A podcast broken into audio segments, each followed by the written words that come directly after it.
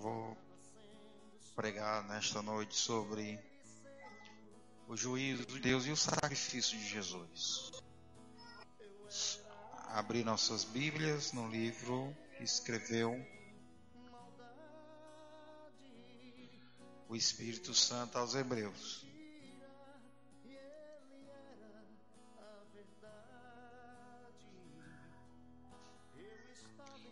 Hebreus capítulo de número 9.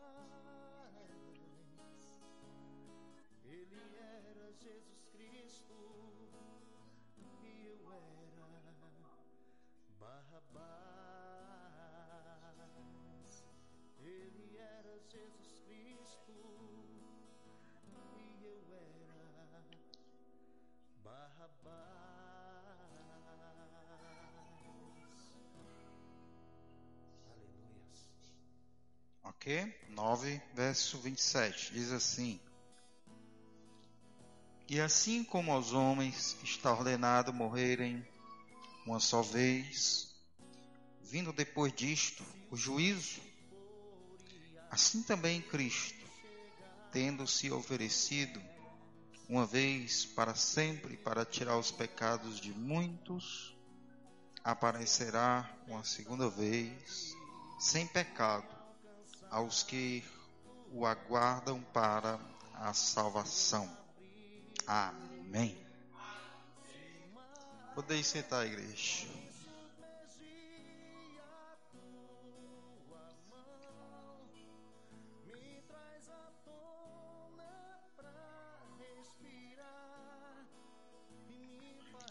É, irmãos, hoje eu estava assistindo um filme chamado Amor Além da Morte. Esse filme, com base é, com base no Espiritismo, ele mostra é, um casal que tinha dois filhos e os filhos morreram e depois de algum tempo o pai que era médico morreu num acidente de carro e por fim a esposa suicida-se por conta do, da morte dos filhos e do marido. E no filme, o cidadão que morreu vai para o lugar que eles dizem ser o paraíso. E neste lugar, o paraíso era uma replicação daquilo que ele mais desejava, daquilo que ele sonhava, daquilo que ele almejava. Como ele, juntamente com sua esposa, eram pintores, então no céu dele tudo era pintado, né? E as, ele pensava em alguma coisa e aquilo acontecia. Exemplo, tinha uma ave voando e ele queria que as cores fossem diferentes na ave, as cores mudavam.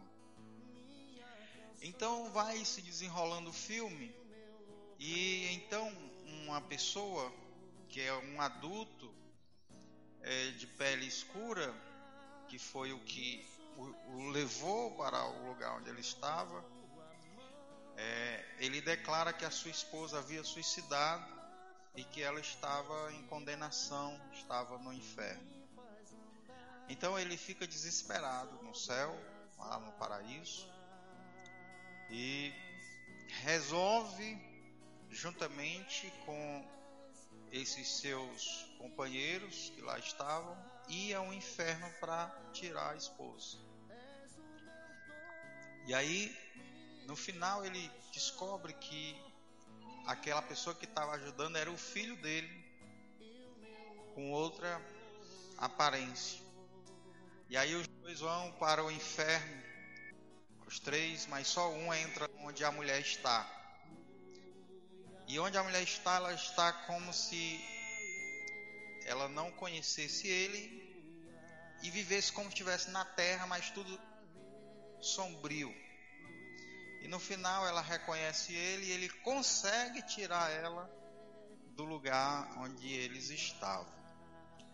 E eu fiquei pensando o quanto um filme desse pode influenciar as pessoas que assistem.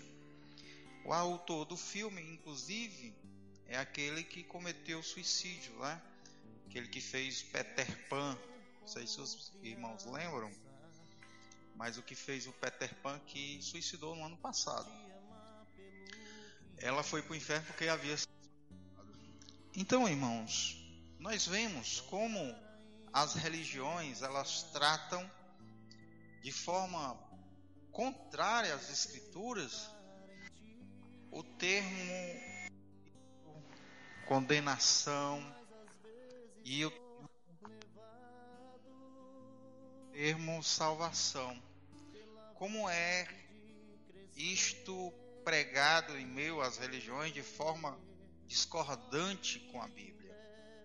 Mas a Bíblia Sagrada ela nos informa aquilo que é necessário para a nossa compreensão. Muitas pessoas dizem que após a vida Ninguém sabe.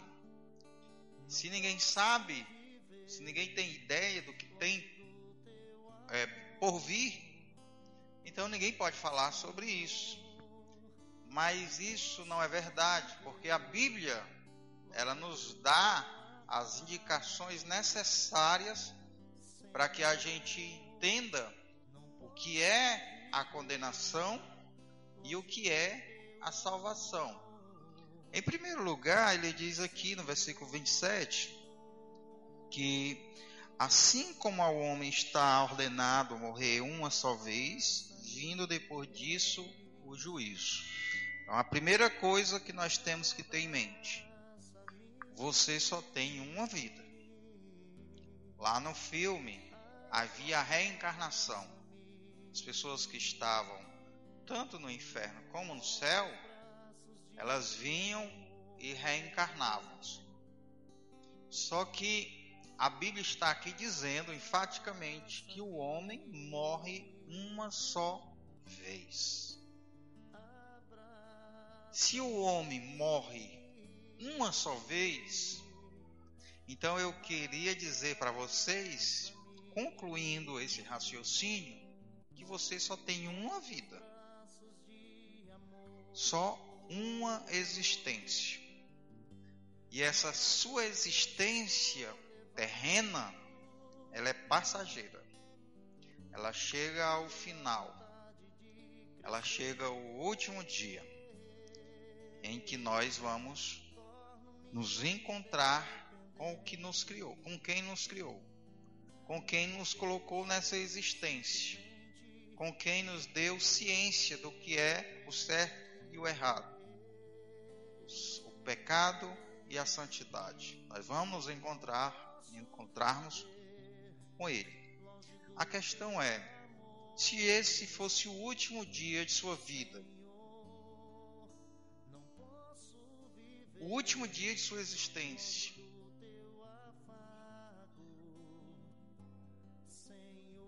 o que você faria hoje?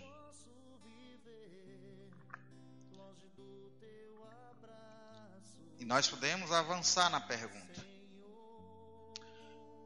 Como você acha que seria o seu encontro com Deus? Como você acha que Deus iria tratar você? Como você tratou Deus até hoje? Como você tem se relacionado com Ele? O homem passa a vida toda excluindo Deus da vida dele. E depois que ele morre, ele quer que Deus o acolha, sem que ele tenha desejo de ser acolhido. Mas aqui a Bíblia está dizendo que ao homem está ordenado, a uma ordem natural, que ele morra uma só vez. Pastor, mas as pessoas que ressuscitaram, e aquelas pessoas que não vão morrer. O que a Bíblia está dizendo é que é a ordem natural. Por conta lá do Éden, o homem tem que morrer uma vez. Quando o homem morre duas vezes, no caso, por exemplo, de Lázaro, que já foi ressuscitado por Jesus, nesse caso foge do natural.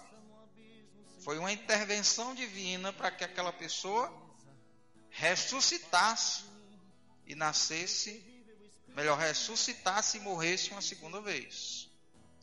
No caso dos que vão ser arrebatados, que não vão experimentar pela morte, também há uma intervenção divina, sobrenatural, para que esta pessoa não experimente a morte, mas ao contrário, ela seja transformada e tenha um corpo glorificado. Então, mas a ordem natural é que você morra. A ordem natural é que você vai morrer. E a diferença de você hoje para você amanhã é a lama. Melhor, a diferença de nós para a lama é só o tempo. Porque daqui a um tempo nós vamos voltar para o pó da terra. Porque do pó da terra nós fomos tomados. E a questão é que vai ter esse encontro com Deus. Quando você morre, não acaba.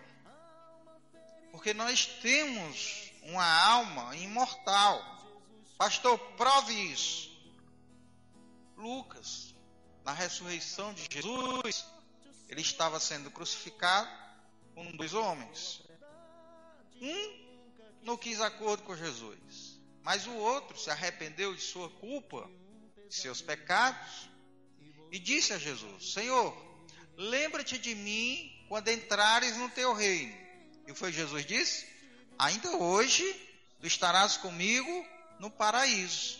Aquele homem não ressuscitou, ele ficou ainda no pó. E quem é que estava no paraíso? A alma dele. Então nós temos um corpo que é a parte física. Mas existe a parte da alma, que é o que move a nossa pessoa neste mundo, a sua personalidade, as suas emoções e quem você é, é a sua alma. Quando você vai embora, a sua alma vai embora, o seu corpo continua ali. Ali está o seu cérebro, o seu coração, o seu sim, está tudo lá. Mas você não vai para canto nenhum, você não diz nada. Por quê? Que a sua alma foi embora. Você vai estar em outro lugar e não mais nesse. O apóstolo Paulo diz que se nós esperássemos só nesta vida, nós seríamos as mais miseráveis de todas as criaturas. Se existisse só essa dimensão, vamos dizer que não existisse Deus, não existisse céu e nem existisse inferno. Então imagine você como seria uma vida desgraçada em saber que tudo vai acabar e que será que vale a pena ser bom? ser honesto, ser direito, valeria a pena nós investirmos no bem? Dessa forma, o mal ia compensar. O jeitinho brasileiro iria compensar. Por quê? Porque no final sairia-se bem quem se dava bem aqui na terra. E aí, no final, não valeria a pena o bem, o certo, a ordem. Mas valeria a pena era o caos. Valeria a pena o homem ter dez mulheres, a mulher ter dez homens. Né? Valeria a pena o homem ser irresponsável, porque no final todo mundo morre. Mas não é assim.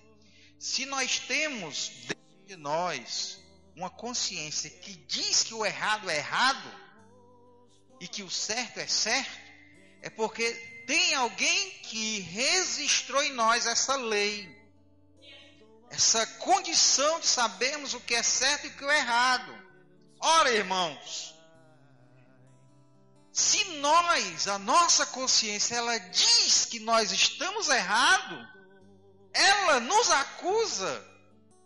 Então, como nós poderíamos morrer e acabou, se a própria consciência diz: você está errado, você merece punição, você é um desgraçado, você é um tolo, você é um pecador miserável. Então, se existe essa consciência do erro, é porque tem alguém sobre nós que criou o certo e o errado e colocou em nós. Se não existisse um legislador, então o certo poderia ser errado e o errado poderia ser certo, porque não ia estar nada ia estar absolutamente certo e nem nada seria absolutamente errado. Mas como a nossa própria consciência, tanto aqui no Brasil, no exterior, em qualquer canto do mundo, diz que, por exemplo, violentar uma criança é errado, isso é porque existe uma lei dentro do homem que diz que é errado. Então, essa lei que nos diz que estamos errados e que nos condena, são leis que foram colocadas em nós, imprimidas em nós. São as marcas de que quem nos fez é um ser racional, é um ser bom, é um ser justo e que, sobretudo, vai cobrar de nós quando nós erramos, quando nós defraudamos, quando nós quebramos as suas leis. Por isso que a Bíblia aqui está dizendo que ao homem é dado a ordem de morrer uma só vez, seguindo-se depois o quê? O juízo. E esse juízo, para que será? Ora, irmãos, existe uma teoria teológica que no final Deus vai perdoar todo mundo. Todos vão ser salvos porque Jesus morreu por todos os homens. De fato, Jesus morreu por todos os homens, mas existe de Deus uma condição para que isso seja fato na vida do homem, que é a fé. Então, se Deus fosse salvar todos os homens, para que o juízo? Se existe um juízo, é porque existirá um requerimento do que nós fizemos neste mundo. E o que nós fizemos neste mundo, nós vamos dar conta. Deus te deu uma oportunidade maravilhosa de ter uma existência. Quando você foi gerado no ventre da sua mãe, tinha 3 milhões querendo ser ter o seu lugar. Mas Deus não, não. Você que vai nascer. É você. E Deus, Ele nos deu essa oportunidade de nascer e vivermos e colocou dentro de nós o que é justo, o que é bom, o que é reto, para nós termos o discernimento, para nós fazermos a coisa certa. Se nós não tivéssemos essa consciência do certo e do errado, Deus ele não iria nos cobrar nada. Mas porque nós temos a consciência do certo e do errado, isso mostra que nós vamos ser requeridos por aquele que colocou o certo e o errado dentro de nós. Por exemplo, não existe nenhuma lei que os homens criem, criam que não tenham punição para a quebra dela. Todas as leis, quando elas são estabelecidas, votadas, legisladas em qualquer país, acompanhado a lei, vem a punição para aqueles que a quebrarem. Justamente para que o homem ele possa obedecer aquilo que foi estabelecido na lei. De modo que se os homens agem dessa forma, para serem justos, imagine Deus. Então, se Deus vai requerer de nós aquilo que nós fizemos por intermédio do nosso corpo, ou de, de bem ou de mal, então nós vamos realmente ser julgados por Ele e sermos absolvidos ou sermos condenados. Quem será absolvido? Quem foi obediente em tudo. Por isso que a Bíblia Sagrada diz que serão justificados aqueles que forem obedientes a toda lei. Agora eu pergunto: você nunca errou? Você nunca pecou? Você nunca defraudou? Você nunca cobiçou? Rapaz, eu me considero uma pessoa justa, uma pessoa boa. Nunca pequei. Peraí, rapaz, tenha calma. Você nunca cobiçou uma mulher sem ser sua? Você nunca olhou para um objeto do seu é, vizinho, do seu um familiar seu, e disse: Eu queria ter esse objeto para mim. Que casa linda, queria ter essa casa. Cobiçou no coração. Você nunca teve raiva de alguém a ponto de desejar, rapaz, eu queria um revólver aqui que eu descarregava todinho nesse cabra da peste.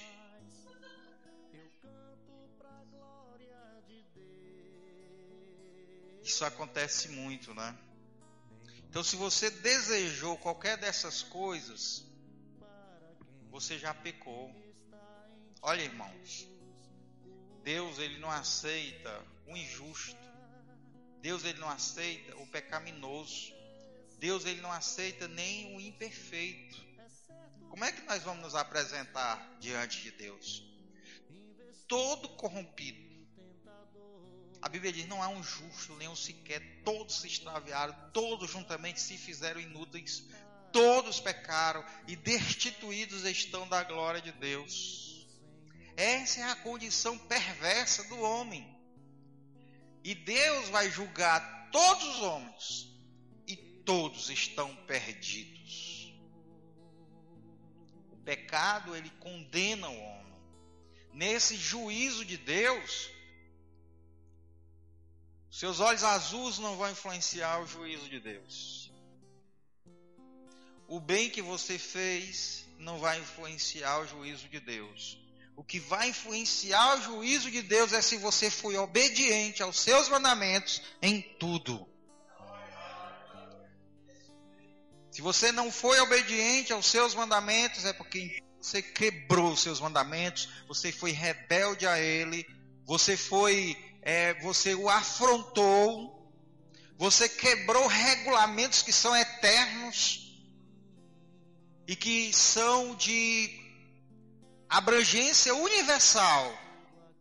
Você se rebelou contra o teu Criador, o teu Deus. E aí, nesse dia, Deus vai julgar o homem a condenação eterna. E por que a condenação seria eterna? Porque o pecado ele tem valor, ele tem cunho eterno. Porque a afronta é eterna, é a um Deus eterno. Jamais Deus vai deixar de ver o momento em que nós afrontamos a Ele. Em toda a história humana, em toda a história universal, Deus viu o dia que tu pecou, o dia que tu infringiu a lei, o dia que tu foi desobediente a Ele. E isso afrontou a Deus. Minha criatura se rebelou contra mim. E aí, o juízo para ele ser justo tem que ser a eternidade apartado dele, longe dele. Eu estou falando isso se nós tivéssemos um só pecado. Agora, imagina quantos pecados nós carregamos nos nossos ombros como uma, uma, um fardo e nós vamos levar isso para a eternidade. Quantos pecados nós já cometemos hoje? Pensamentos, desejos, intenção, impureza, mentira e tudo mais. Então é uma carrada. Não tem como se livrar e ser absorvido. Mas a Bíblia Sagrada aqui está dizendo que se nós morremos uma só vez e vem o juízo, também Cristo morreu uma vez. Veja aí o versículo 28. Assim também Cristo tendo se oferecido uma vez para sempre, para tirar o quê? Para tirar, não é muitos pecados, é para tirar pecados de muitos. por que, que ele não vai tirar o pecado de todos? Porque nem todos creem. Nem todos desejam perdão, salvação. Nem todos rogam a Ele como Salvador. Então a Bíblia Sagrada está dizendo aqui: assim também Cristo, tendo se oferecido uma vez para sempre. Ele se ofereceu uma vez só. E essa única vez que ele se ofereceu, ela é capaz de trazer perdão de todos os nossos pecados. É interessante que o escritor de Hebreus está aqui dizendo que os sangue dos animais que os judeus sacrificavam, eles não conseguiam aperfeiçoar esse povo e nem trazer uma consciência aliviada. E todo ano o sumo sacerdote oferecia animais, sangue de animais, para que eles fossem perdoados.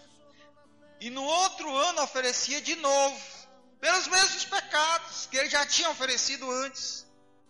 Então esse sacrifício de animal era apenas uma referência ao sacrifício do verdadeiro Cordeiro, que de fato tira os pecados de todos os homens, que é Jesus Cristo.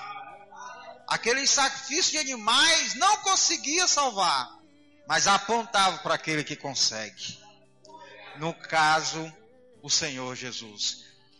É interessante, irmãos. Eu não sei se os irmãos sabem, mas na Igreja Católica, o ápice do culto não é a palavra de Deus. O ápice do culto é o sacrifício de Jesus. Em toda missa, eles dizem que Jesus é sacrificado. Ele diz: Este é o mistério da nossa fé. E aí pega o pão. Eles dizem que aquele pão ele se transforma no corpo de Jesus. Nós acreditamos que é uma simbologia. Eles dizem que quando o padre levanta a horte, aquele corpo ele se transforma em Jesus. Nós acreditamos que Jesus está entre nós, mas em espírito. E que ele, como homem, a Bíblia diz que está junto ao Pai, à destra do Pai, intercedendo por nós. Mas em espírito ele diz: Eis que estarei com vocês até a consumação dos séculos. Então, no espírito ele está conosco, mas não em corpo. E eles dizem que o ali Jesus se transforma. Ali o pão se transforma em Jesus. É tanto que o padre Aníbal dos Reis, ele escreveu um livro que ele se converteu a Jesus. Ele era batista, inclusive. Ele diz em um dos seus livros que ele estava numa missa campal e quando ele levantou a horte para consagrar e que ali se transformar em Jesus, veio um vento e levou a horte.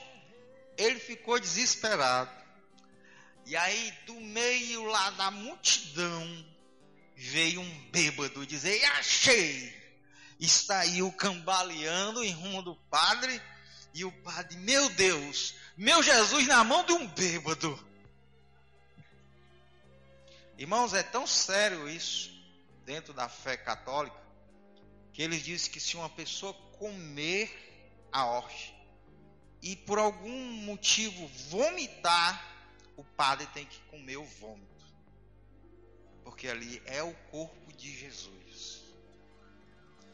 E eles dizem que quando ele ora e diz: Este é o meu corpo, ali o corpo de Jesus é transformado. Então o que é que ele faz? Ele mergulha o corpo no sangue o corpo no sangue é vida. A Bíblia diz que a, a, a vida do corpo está no sangue. Aí então, quando ele tira, agora ali Jesus está vivo. Aí o que é que eles fazem? Mata. Eles sacrificam Jesus. Então, ou seja, a cada missa Jesus é sacrificado. Ele é morto. Isso para a renovação da fé deles. Mas a Bíblia Sagrada aqui está dizendo bem claramente: assim também Cristo, tendo se oferecido uma única vez, para sempre. Aleluia! Aparecerá uma segunda vez sem pecado. Então, essa vez que Jesus foi sacrificado, ela não precisa ser repetida. Por quê, irmãos? Por que, que Jesus não precisa retornar, morrer várias vezes para tirar o nosso pecado, já que nós pecamos sempre? E o nosso pecado, ele tem poder de condenação eterno. Porque ele é eterno e ele se fez temporal. Para que no sacrifício eterno de se tornar temporal, ele pudesse aniquilar nossa culpa que era eterna. Por isso que a morte dele é de uma vez por todas para aqueles que creem. A Bíblia Sagrada diz: ele salva perfeitamente aqueles que se aproximam dele pela fé. A fé que é de uma vez por todas foi dada aos santos. Aquele que começou a boa obra em vós, aperfeiçoará até o dia de Cristo Jesus. Jesus diz: Quem crê em mim tem a vida eterna, não entrará em condenação, mas já passou da morte para a vida. Ele diz que aquele que crê nele nunca mais tornará a ter sede, mas ao contrário, se fará nele uma fonte que jorra para a vida eterna. Meus amados irmãos, a morte de Jesus, ela foi única, ela foi perfeita, ela foi cabal. Lá na cruz do Calvário ele disse, Pai, está consumado. Em tuas mãos eu entrego meu espírito. Está acabado, está terminado, está concluída a hora da salvação. Não é necessário morrer várias vezes, uma única vez foi suficiente ele disse: Eu dou a minha vida para depois tornar a tomá-la. Ele entregou sua vida. E como Marte foi para a cruz morrer em nosso favor, e a morte dele foi substituta. É um sacrifício substituto, onde ele leva sobre si nossa culpa, nossas mazelas, a nossa maldição, e lá na cruz ele paga em nosso favor. E lá na cruz ele paga a culpa que nós devemos por quebrarmos todas as leis de Deus. O que nós iríamos pagar no inferno, ele pagou naquele dia na cruz do Calvário. Nós iríamos pagar no inferno e nunca chegaria o fim. Nunca terminaríamos de pagar a afronta que cometemos em relação a Deus. Mas lá na cruz, Deus aceitou o sacrifício de Jesus em nosso favor. Lá na cruz, Deus ficou satisfeito com o juízo que ele realizou. A justiça de Deus, metaforicamente, agora diz: Senhor, estou satisfeito. Deus, estou satisfeito. A justiça foi feita. Morreu alguém, o sangue de alguém foi derramado, os culpados foram mortos. E agora eles estão livres da culpa. Aí Jesus vai e diz: Pois eu fiz isso no lugar de Pedro, do João, da Maria, do Tiago, do Adelino e de todos os que aceitarem o meu nome. Meus amados irmãos, a Bíblia Sagrada está dizendo, e tendo se oferecido uma vez só. Note, irmãos, presta atenção no que a Bíblia está dizendo. Ele se ofereceu no teu lugar. Ele, ele, ele não foi para a cruz e morreu no teu lugar forçadamente. Ele não foi para a cruz morrer no teu lugar sem desejar isso ele foi se oferecendo para sofrer a tua pena, para sofrer a tua condenação. Aleluia! Meus amados irmãos, isso que é? É amor. Ele precisava morrer? Não. Como homem, ele foi obediente ao Pai em tudo. E ele deveria receber do pai todos os privilégios que a obediência a ele requeria, merecia. Mas em vez dele receber todos os benefícios da sua obediência, ele colocou de lado esses benefícios. Ele colocou de lado todos esses presentes de Deus e disse: Eu vou agora tomar o lugar desse, desse perdido, desse culpado, e vou morrer no lugar dele.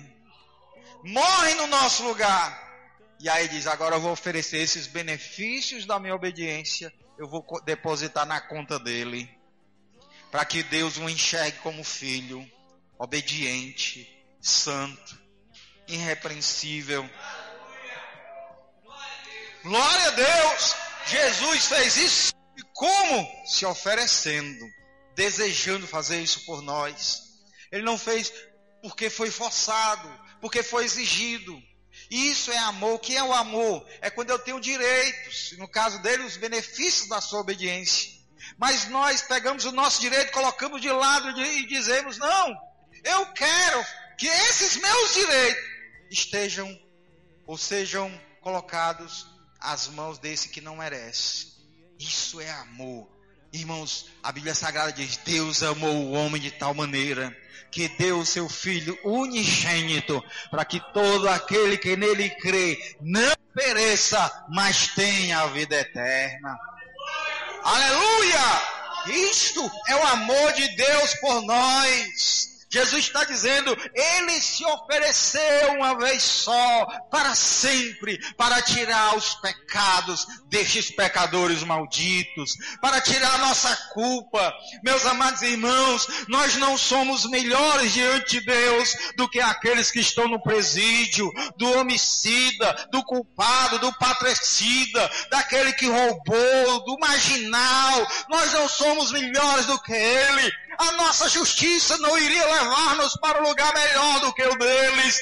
Meus amados irmãos, porque Jesus Cristo morreu em nosso lugar, é que nós vamos ser absorvidos da nossa culpa. Assim como ele morreu por mim, Jesus morreu por eles também. Jesus deu a vida por os culpados, pelos perdidos, para dar ao homem a chance de entrar pelos portais celestiais, para chegar diante do Senhor e não serem reprovados e não serem tidos como culpados. Ele morreu para Deus nos justificar de nossa culpa.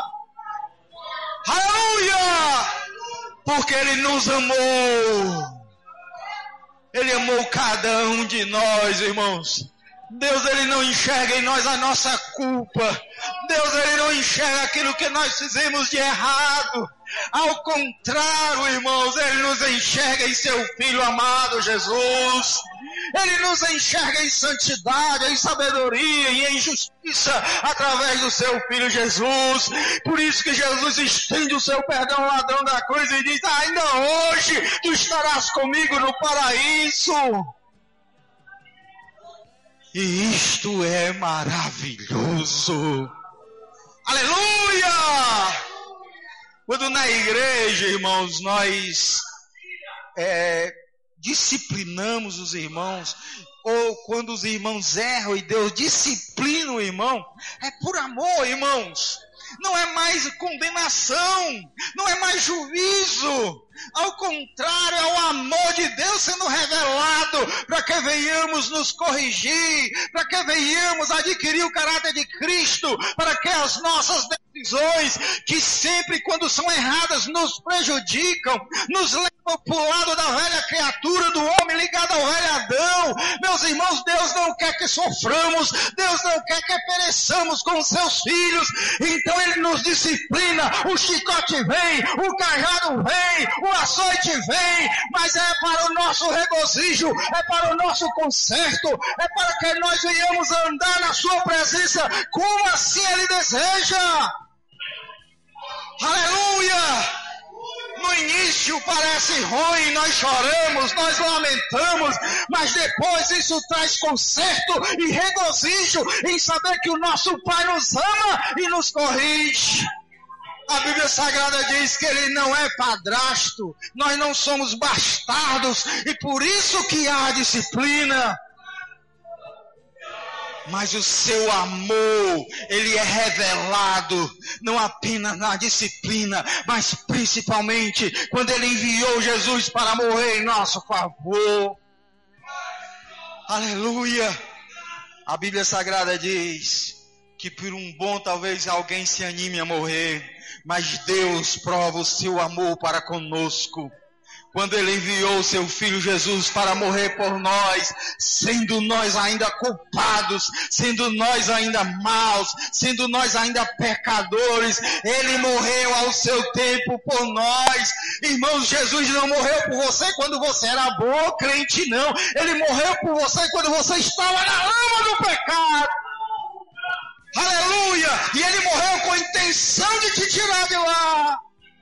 E ele morreu porque nos viu nessa condição, mas não ficou satisfeito em nos punir na eternidade, nos lançando para o inferno. Por isso que a Bíblia Sagrada diz que Deus não tem prazer na morte do ímpio. Deus não tem prazer que o homem seja lançado no inferno.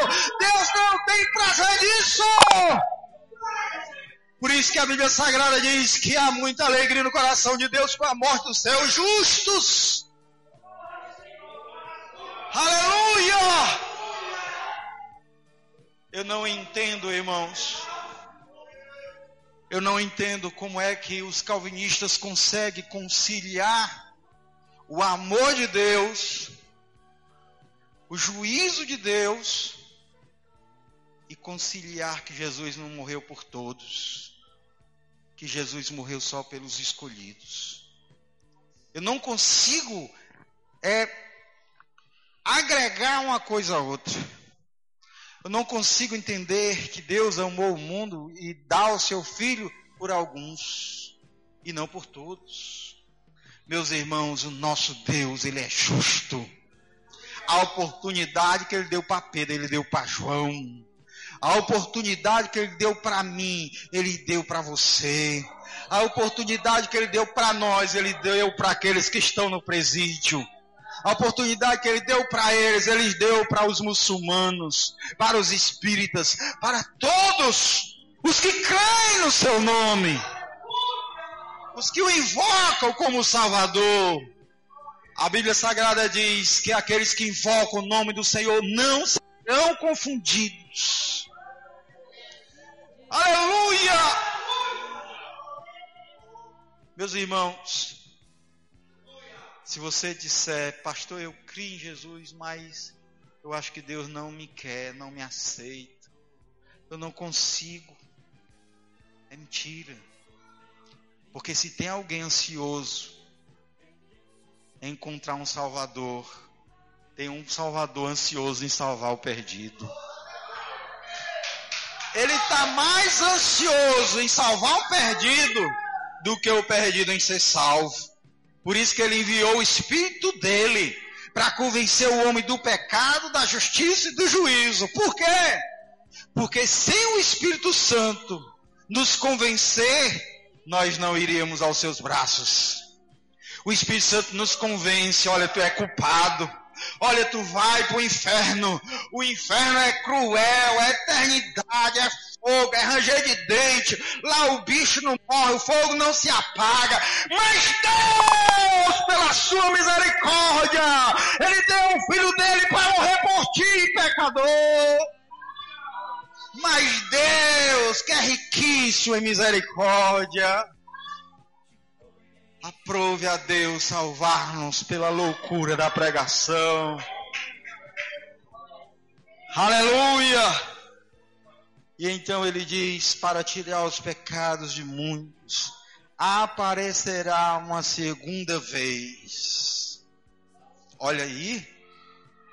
Ele vai aparecer de novo, igreja. Mas não vai mais aparecer como ele veio. Ele vai aparecer glorificado. Ele vai aparecer como rei, como senhor Aleluia! E aqui está dizendo que ele vai aparecer para os que? Você espera Jesus? Você espera Cristo Jesus? Você espera o arrebatamento da igreja? Você espera o Senhor, Ele vai aparecer para você. Oh, glória a Deus! Pastor, não espero Jesus, então Ele não vai aparecer para você. Mas eu espero Jesus. Ah, então Ele vai aparecer para você. Ele vai aparecer para você para dizer, olhe, venha para cá. Vão colocar um monte de coroa na cabeça dos crentes. Coroa da justiça, coroa da vida, coroa disso, coroa daquilo. E os crentes vão olhar. Ainda vai ter as marcas, viu? Que as marcas de Jesus não são sinal de derrota, mas de vitória. De vitória contra a morte, de vitória contra o mal, contra o diabo. Aquelas marcas, elas foram responsáveis para nos tirar das mãos do diabo. Nós não éramos dele, ele tinha se apossado de nós. E as marcas fizeram com que Deus, justamente, não injustamente, porque se fôssemos culpados, Deus não poderia nos tirar da mão do diabo, porque éramos culpados. Mas quando ele morreu por nós, nos justificou da nossa culpa, aleluia! O braço do Senhor, você é meu, aleluia! Você é minha propriedade exclusiva! E agora nós somos do Senhor. O diabo não nos toca mais, ele fica ao derredor, rugindo como leão, mas ao derredor, porque ao redor estão os anjos do Senhor. Louvado seja Deus por isso, irmãos. Glória a Deus. Aparecerá uma segunda vez aos que o aguardam para a salvação. Então, note, irmãos, que a esperança do crente não é um casamento. A esperança do crente não é uma casa nova. Não é um emprego novo. A esperança do crente é o Jesus ressurreto. É a eternidade com Deus. É o dia, irmãos, da vitória. É o dia em que a trombeta vai soar e os mortos Jesus Cristo vão ressuscitar com o corpo glorificado, nós vamos ser transformados e juntos vamos partir como um relâmpago para o encontro do Senhor nos ares. Essa é a nossa esperança. Essa deve ser a motivação da nossa vida. Isso tem que estar em primazia em nossas vidas.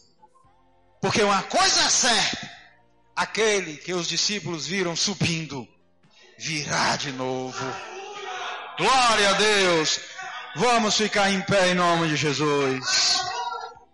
Glória a Deus. Senhor nosso Deus e nosso Pai, nós te damos graças pelas tuas muitas, Pai, misericórdias. Senhor, porque foram as tuas misericórdias, Pai, que levou, Pai Santo, teu filho para a cruz para morrer em nosso favor, mas também para que o juízo fosse estabelecido, a culpa fosse removida e nós fôssemos, Pai Santo, redimidos, Pai, de toda a culpa, Senhor, que nos levaria para a eternidade sem Ti, Senhor. Te damos graças porque a Tua misericórdia nos alcançou o teu amor nos alcançou, o teu Espírito Santo nos alcançou, a salvação em Cristo Jesus nos alcançou, Senhor, pela fé, salvos. Aleluia, pela graça sois salvos, por meio da fé.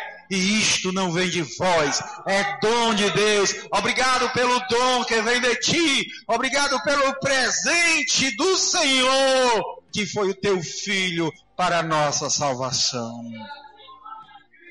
Enquanto a igreja ora agradecendo a Deus, eu pergunto você que ainda não é crente ou está afastado do Senhor, se você quer se reconciliar ou aceitar Jesus, levante sua mão e nós vamos orar por você.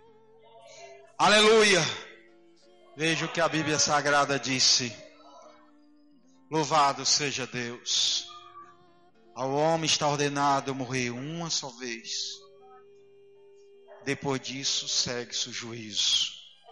Mas assim também, Cristo Jesus morreu uma vez só, para sempre, para remover os pecados daqueles que creem. Se você crê em Jesus como teu Salvador pessoal, levante sua mão e nós vamos orar por você. Se você quer se encontrar com Jesus, com a tua própria capacidade, mérito e santidade para ser absorvido, tudo bem. Mas eu digo uma coisa: dificilmente algum homem nessa terra será absorvido no juízo de Deus sem o sacrifício de Jesus. Se você quer confiar em Jesus para você ser absorvido, levante sua mão bem alto. E nós vamos orar por você. O Espírito Santo está falando contigo nesta noite. E a Bíblia Sagrada diz: Se hoje ouvires a voz do Senhor, não endureçais os vossos corações. Louvado seja Deus. Se não há ninguém, os irmãos podeis sentar, igreja.